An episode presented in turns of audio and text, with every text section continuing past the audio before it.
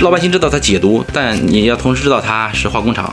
但如果你发展到重度脂肪肝，它的恶变性就上升了。不光是说，哎，我少吃油腻的，这只是一方面。你天天啃十个馒头也不行啊。百分之九十甚至百分之九十五以上的中国人的肝癌，是你要去查它的流行病学，它是有乙肝、或丙肝的。如果我们的节目很荣幸受到了您的喜爱，想参与我们的群聊，分享不定期福利，可以添加微信 Cheese Radio C H E E S E R A D I O 来加入我们的微信听友俱乐部。同时，也感谢你把我们的播客《这病说来话长》分享给你的朋友们。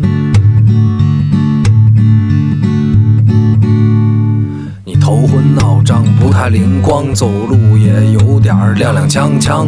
你肠胃可能还有点受凉，你吃饭只敢喝点汤。你鼻腔不通，喉咙发痒，这是感冒还是阳了个阳？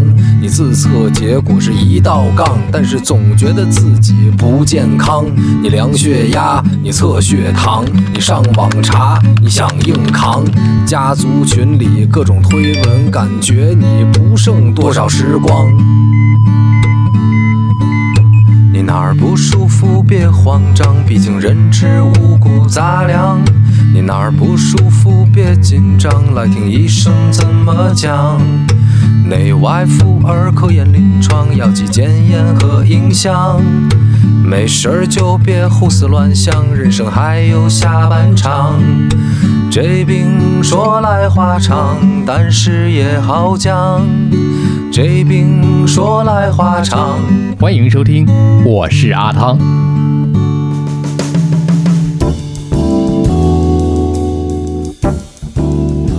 我这行说来话长，治这病说来话长。借着刚才这一期啊，我们走到了肿瘤医院啊，有请到了是肝胆外科的肖郎来给我们讲一讲这个肿瘤的问题啊。嗯，第一期刚才给大家讲了这个认识肿瘤，现在我们已经走到了这个麻免时代了。嗯啊。靶向治疗和免疫治疗。刚才有一个问题，我们先给大家补充一下，嗯，是这个肿瘤它是一个活的，呃，对，就是说从观念上来讲，我们要把肿瘤当成一个新生的生命，就是它是一个有思想，甚至说可以有情感的东西，或者说更直接点，你把它当一个人来对待的时候，就像你得肿瘤了，你身体里面来了一位客人，嗯，那么你想让这个客人走，哈。想把他请走，嗯，可能要采用不同的方式，或者说你会发现，等你发现的时候，这个客人已经在你身体里面，在你家里面开辟出一个房间来住好长时间了，赖着不走了，哎，你走不了了，怎么办？那你就得想，我怎么样和他和平共处，尽可能维持的时间长，这是中晚期肿瘤嘛，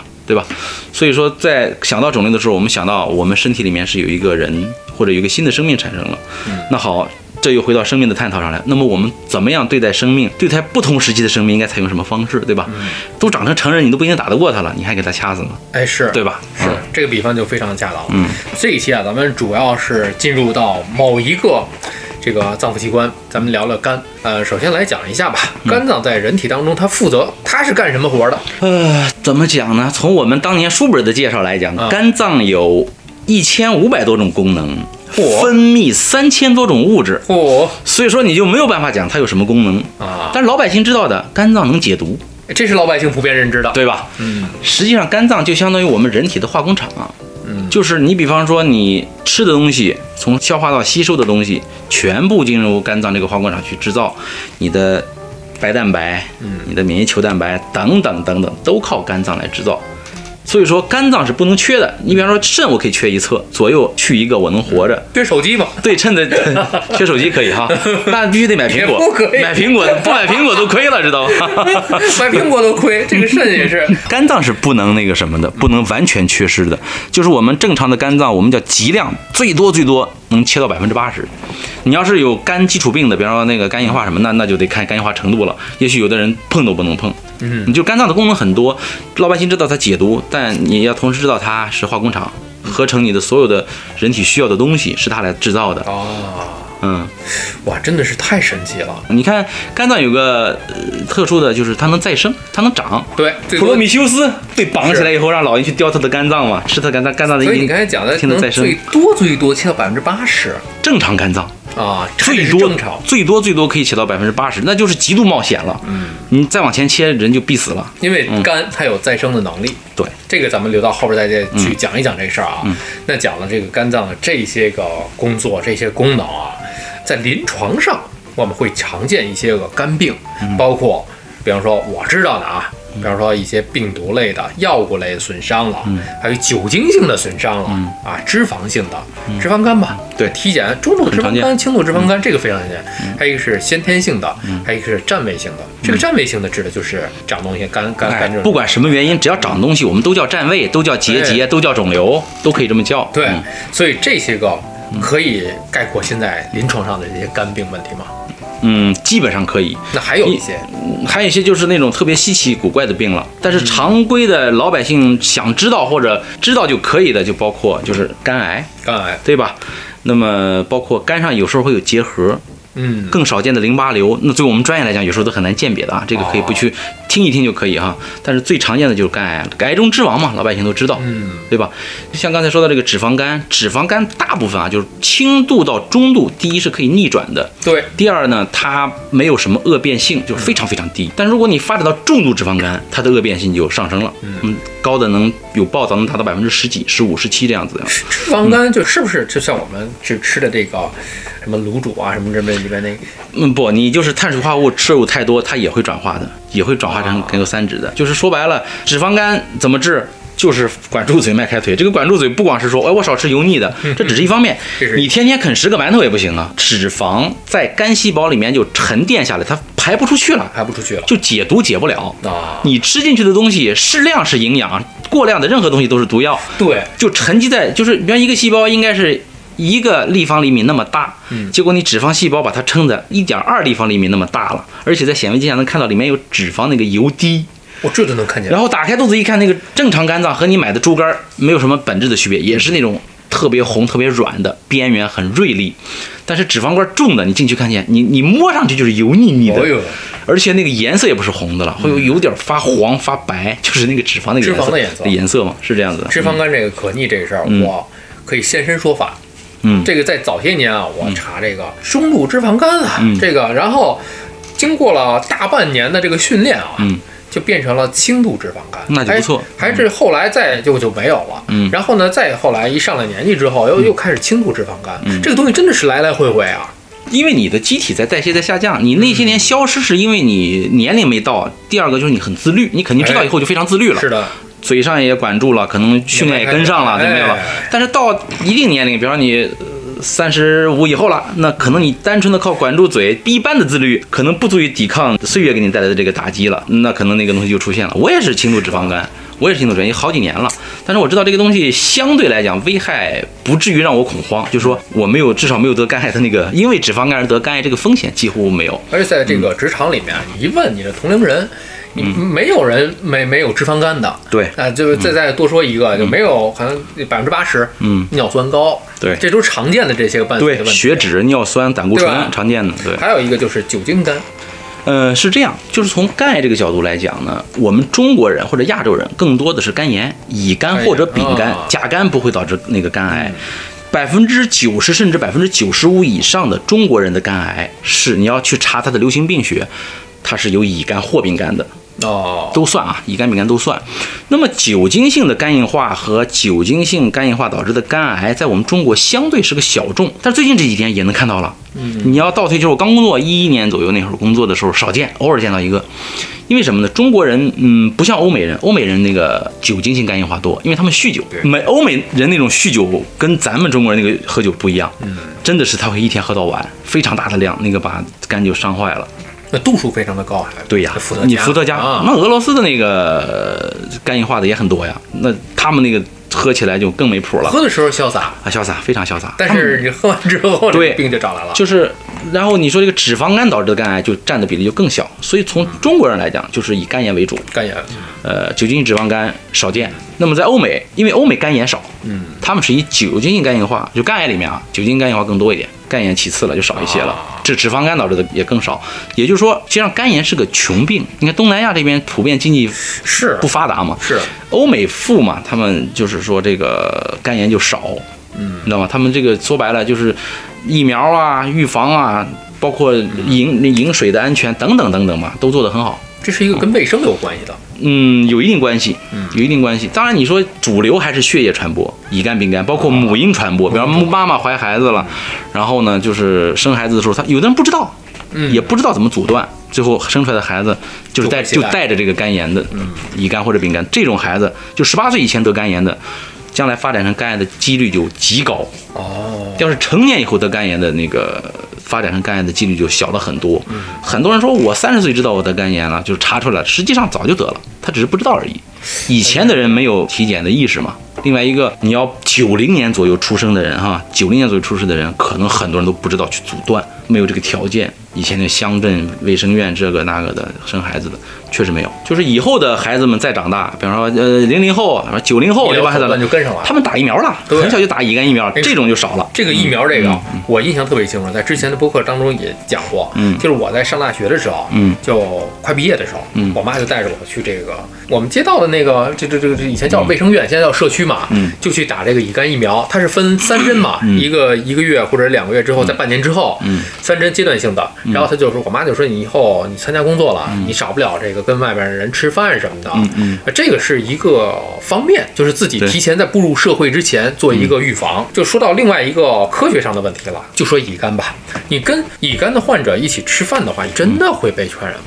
这个不会，吃饭这个东西是不会的，它主要还是通过血液。血液，你看以前就是八十年代的时候，那个时候。就去，比方说车祸了，嗯，还有个拔牙，我发现有一批病人是拔牙以后输输血得丙肝的特别多。哦哟，嗯，因为那个时候就八十年代献血的时候都不检测，都不知道你有什么病，甚至有些人输上艾滋病了，是对吧？是。但是后来这种情况就非常非常少。医疗欠发达。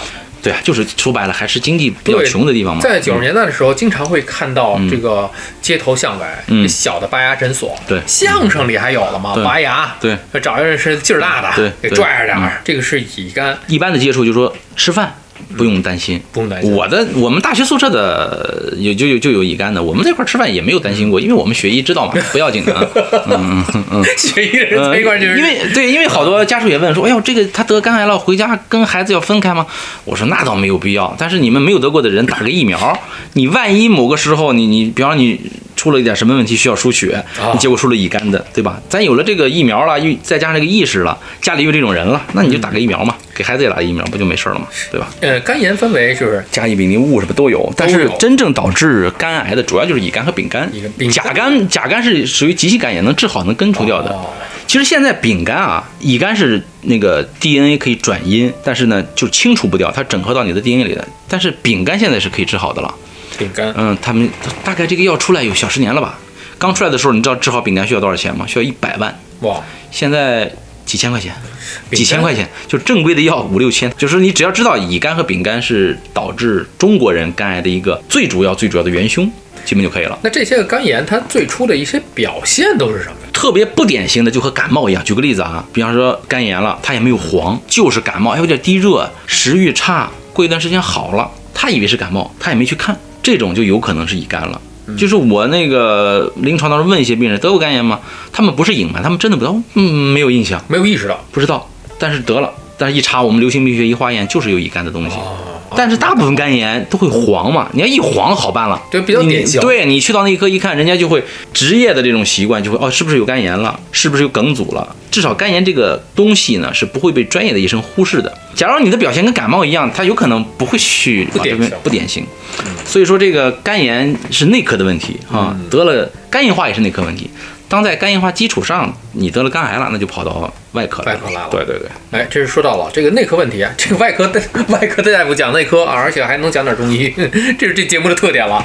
再讲一个内科问题，应该还是内科问题，就是转氨酶。都是转氨酶高，是不是也是导致这个肝有问题的？这么包括这个肝硬化啊，这么一个原因？嗯，转氨酶高不？转氨酶高是一个结果。呃，你比方说你肝炎了，或者是。酒精，你看有些我的朋友就是常年有应酬啊、喝酒的人，一体检转氨酶高，就高了不太多，高个百分之五十或者高一倍这样的，正常四十，他我五十多、六十多这样子的，不会高太多。比方说肝硬化特别严重的人，转氨酶也会异常，嗯，因为转氨酶肝功能肝功能嘛，它是一个功能性的指标，嗯，就是如果你胆红素要高了，那就说这个肝细胞的实质脏器损害就比较厉害了。不是说转氨酶引起了什么的问题，而是肝的问题引起转氨酶高。它就像一个体温计一样，你看转氨酶高哦，那你问是不是吃什么保健品啦，吃什么药了最近，或者是最近喝酒多，你就会倒回去去找原因。就我妈，嗯她常年吃高血压的药，高血压药有些人会表现肝损伤，包括肾，有些人也会表现肾损伤，不一样。西药特别有意思，它所有的说明书里面都给你列出来胃肠道反应啊肝毒性、肾毒性概率是多少，大概什么什么，呃，严重的会怎么怎么样，特特别详细那个东西、啊，就是也许一百个吃高血压药的人没事儿，可能你妈妈一一吃就。有这个问题，周围老头老太太们一聊都没事儿，怎么就我有事儿、啊？对吧？啊，对对他还这还挺郁闷。对他就是这样。比方说常年吃药的人，那就得换药了嘛，有可能。其实这个当医生是什么呢？当医生很多时候是排除法来诊断的，，除非是你看我们就是说看这个东西啊，比方说长了肝上长个东西，嗯，得过肝炎吗？没有，OK，那那那那个肝炎的可能性减一部分啊哈。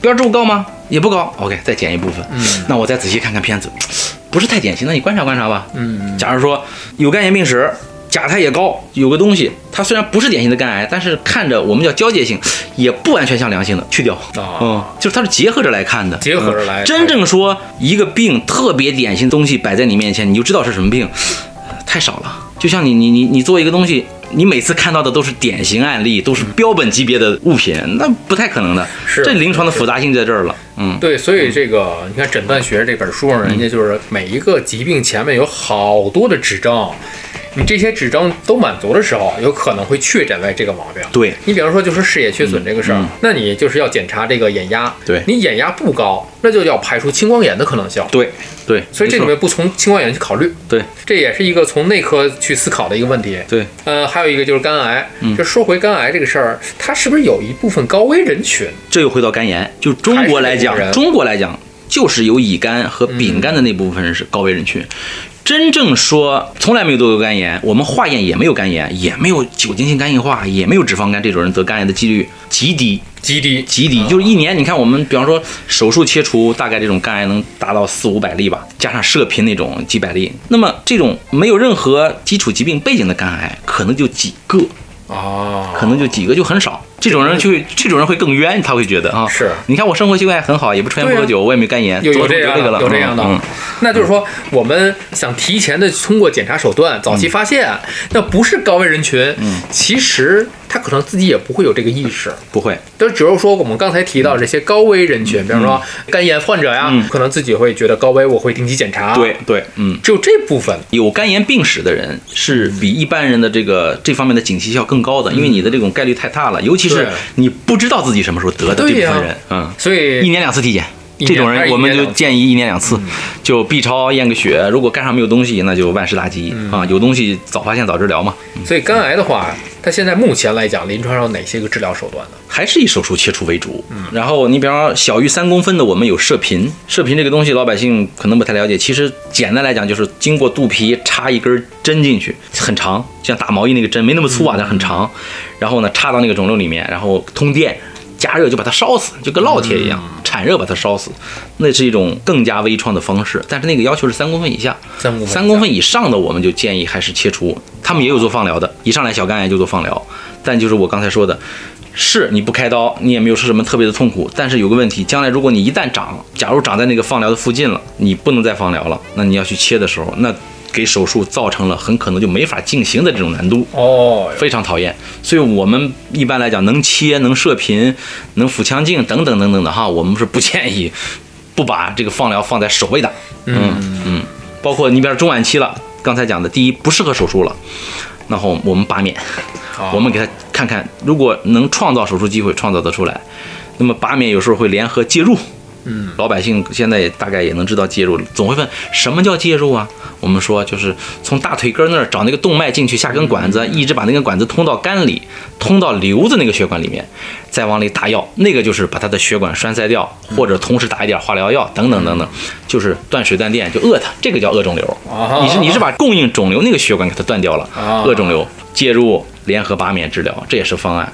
嗯，我们叫三联四药嘛，就三种方法，四种东西。所以这个就得具体问题具体分析啊哎，不能说笼统的讲谁适合这种。还是那句话，结论都得有前提。根据您的这个临床的这个病例来看，嗯，对，哎，刚才说到这个，把这个肿瘤饿死，那是真正的饿死。那真正饿死。还有一种，就好多人误区啊，我不吃饭啊，我这个吃多了啊，那肿瘤也在吃，我要把它饿死。对，包呃，括这次感冒也是，这次这疫情也是啊，病毒我要饿死它，我也不吃那些个东西，我吃好的，他也吃。不光是这个，我们在临床就住院病人在输营养液，老百姓叫营养液，比方说氨基酸啊、脂肪乳，或者是他白蛋白低，我们给他们输白蛋白的时候，经常遇到家属来问，他说他们都是基本上一个说辞，说我听说这个肿瘤是吧？你给他营养他也吃，他会不会都给他吃了？啊就是结果就是吃输进去以后，我们没长胖，结果肿瘤长胖了，这个道理没问题，说得通。但是从宏观来讲，营养状态好的病人比营养状态不好的病人活得要长。嗯，是肿瘤他要吃，但是你不能因为肿瘤要吃你就不吃，就是不能因噎废食嘛，哎，对吧？就是刚才说的，你你说家里夏天来只蚊子，我把空调开到最低，我开到个十度，我冻死它，结果你感冒了，蚊子没死，对吧？就这意思。嗯，这个听起来确实是有一点那个玩笑，但是事儿是这么个事儿。对因为现在好多，这现在这这这个阶段，我觉得还好很多了。就是再倒推几年若干年之前啊，好多的这个讲这个伪科学啊，什么这个伪疗法呀，就会讲我们得了一些病的时候，我们不要暴饮暴食，不要去吃那些好吃的，因为你吃的同时，你就给这些个病毒啊、肿瘤啊也提供了很多的营养。怎么叫饿死？有些影视剧里面也是这样去讽刺这个事儿。对，其实从大家的这个宏观上来讲，嗯你人先吃了，你自己免疫系统才能够叫什么恢复，对，才能恢复起来。给他提供基础的或者基本的动力嘛，就是我们叫合理膳食，也不提倡说我就营养我就玩命吃海参天天炖，没有必要啊，没有必要，你吸收不了。对，大家这是一个误区啊！我们摘出来把这个事儿来说一遍。刚才讲了这个，还有一个就是切除肿瘤，因为这个肝这个事儿，大家在这个良医这个美剧里面也看到过。第一集我印象里好像就是一个肝移植的一个手术，嗯比如说肝。呃，可以全移植，也可以说切掉百分之七十或八十但是好还可以有再生的能力啊，有条件的话。对但是说这个肝，它可以完全再用一些一段时间去完全恢复到之前的那个形态吗？不会，我们说的再生呢，它是长到你身体够用的时候，它就停止啦，它不会说长成原来的样子，它。不是壁虎的尾巴啊？对，不会的，那个是不会的啊，这是一个误解了。很多人对对对对长什么时候能长到原来的样子？永远不会，啊，但是它会长到你够用，只要你熬过手术的那个，比方说术后，呃，没有发生肝衰竭，嗯。这个肝一直是够用的，它慢慢慢会长。你假如说术后就不够用了，那肝衰竭人会没有，这也是一个风险。所以说这个肝这个东西真的是很神奇。啊，肝很神奇，肝脏的，因为它功能多嘛，刚才说了一千五百多种功能，三千多种物质分泌的，所以它的宽容度也很大。我们以前讲这个肝叫一个免疫豁免区，什么叫免疫豁免区呢？就是有一种理论说，肝脏里面有一些抑制性的免疫细胞，就让它免疫反应迟钝。啊，你想，你吃那么多东西，经常有一些不干净，甚至有些菌啊、抗我们叫抗原、异物啊什么的，外来的东西会进到肝脏。假如它的免疫就警惕性特别高，猴精猴精的，特别灵，看见一个不对劲儿的就打，这肝脏成战场了，这人就活不了了。有一种理论就说，肝脏里面有器官定植的抑制性的免疫细胞，就这个免疫细胞在那儿是免疫细胞是，但是我不是发挥打仗的作用，我是发挥不让他们打仗的作用。啊，嗯，肝才能平平稳稳给你把吸收进来那么多的东西，给你造成三千多种物质分布到全身各处去，不能是太热闹了，不能太热。受不了。对，哎，有一种东西叫肝素啊，啊，那个那个跟这个有关系吗？是肝这个肝字儿是吧？但是跟这个肝脏有关系吗？老婆饼跟老婆有关系吗？啊，也不能说没有关系，就是说它是个抗凝的东西。我们有时候就是术后，比方说怕形成血栓，一般术后三天有有些人会给，因为你术后要卧床嘛，卧床。你看高龄、肿瘤三条吧，就是容易形成血栓嘛，有些会给肝素，但是有时候有个矛盾，就是说你术后那个渗血还没完全止住的时候，你给啊是更容易是是进出血。然后呢，我们一般啊，如果给的话，就是三天以后，哦很少三天之内给的。那个老百姓可以不去了解，因为作为专业人来讲，我们也要依靠内科的判断，有时候，嗯，根据凝血功能啊，根据它的状态啊去用看看是不是要用肝素。所以，嗯，你比方说刚才我们讲了这个，从肝炎发展到肝癌，嗯，我们要终究还讲一讲如何在哪些方面去预防肝癌。嗯，假如说你没有肝炎，那你不需要花太多的时间去预防肝癌，因为假如说你没有任何的基础疾病的，就是说没有脂肪肝、没有酒精性肝硬化、没有肝炎的得肝癌了，那是纯粹倒霉。但是这有肝炎病史的人，或者有重度脂肪肝的这种病人，酒精性肝硬化的病人，这种人是要警惕的。酒精性肝硬化还好说，那我戒酒，嗯，但是那个你得了乙肝那个东西你戒不掉，它已经进入你身体了，那你就得定期勤查，就一年至少两次体检，你只能做到早发现早治疗了。嗯，你已经不能把它请出去了。原来是这个样。对，也就说，其他的如果没有这些个其他问题的，没有肝炎的，嗯，不用有太不用不用花太多心思在肝癌上吧，是吧不用花太多心思，嗯、就是没没没有太多焦虑啊，不用太多焦虑，过多的去考虑这个事儿。对，所以这肝这基础问题是这些，肝是你的本门。嗯这肝这个东西吧，分为了好多的区，是吧？我们叫段，分八个段。分八个段。对，这每一个段上都要有文章吗？呃不不，它只是根据它的那个血液供应的情况，还有血管分布的情况，分成了八个段，不是说这八个段各司其职，不是，也不是，不是，嗯。解剖学上来讲，解剖学上，根据支配它的血管、胆道的那个走形，然后它分出来八个段，均值的，这八个段都是一样的，也就是说视同仁的。这解剖学上我这分了八个段。嗯比如说我切的话，我这儿要切的话就切某一个段嘛。呃，你看它长在哪儿了？有些瘤子长得特别大，哎，长在右边，那右半干就得切掉，啊右半干，我们叫五六七八段就都去掉了。你看它嗯、你你看它长的位置，哦决定是怎么切。有的比方说，我切了其中两个段，但这个瘤子呢跨了其他两个段，但又没有侵犯太多，那就其他两个段可能再切一部分，这样子哦啊。就是说白了，你买二斤，我饶你二两，对吧？对。但是现在来讲，我们发现肝癌确实是在不像以前那么多。为什么？就是因为后来的孩子们出生就非常规律的，在卫生院都把那个就是一一一级院对吧疫苗都打过了嘛，基本上他们不会得了。嗯有一个听说就是肝癌的患者，所以非常疼。怎么讲呢？大部分癌症都疼，嗯，真正疼的还不是肝癌，胰腺癌实际上是最疼的，但是肝上面是没有神经的哈。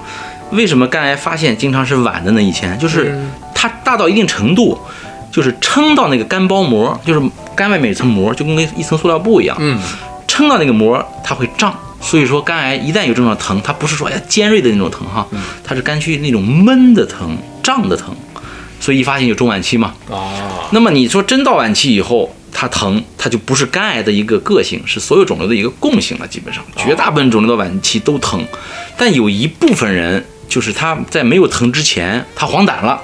你比方说把胆道堵了，广泛的胆道破坏了，这个人走向肝昏迷了，哦，那就相对来讲就不会怎么经历这个疼痛的过程，但大部分人都会疼的。从一开始的那种胀痛，到最后的那种浑身疼，他说不清哪儿疼，不经历这个疼痛的过程就昏迷了，肝昏迷了，啊，嗯，就是黄疸了，肝昏迷了人还能救回来吗？回不来了。哦，这这这一下就回不来了。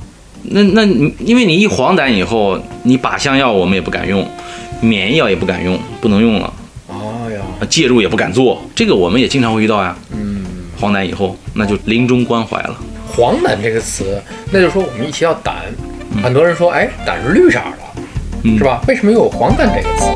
哎，这个我们留到下期接着聊胆的时候给大家来讲一讲，可以。留个空。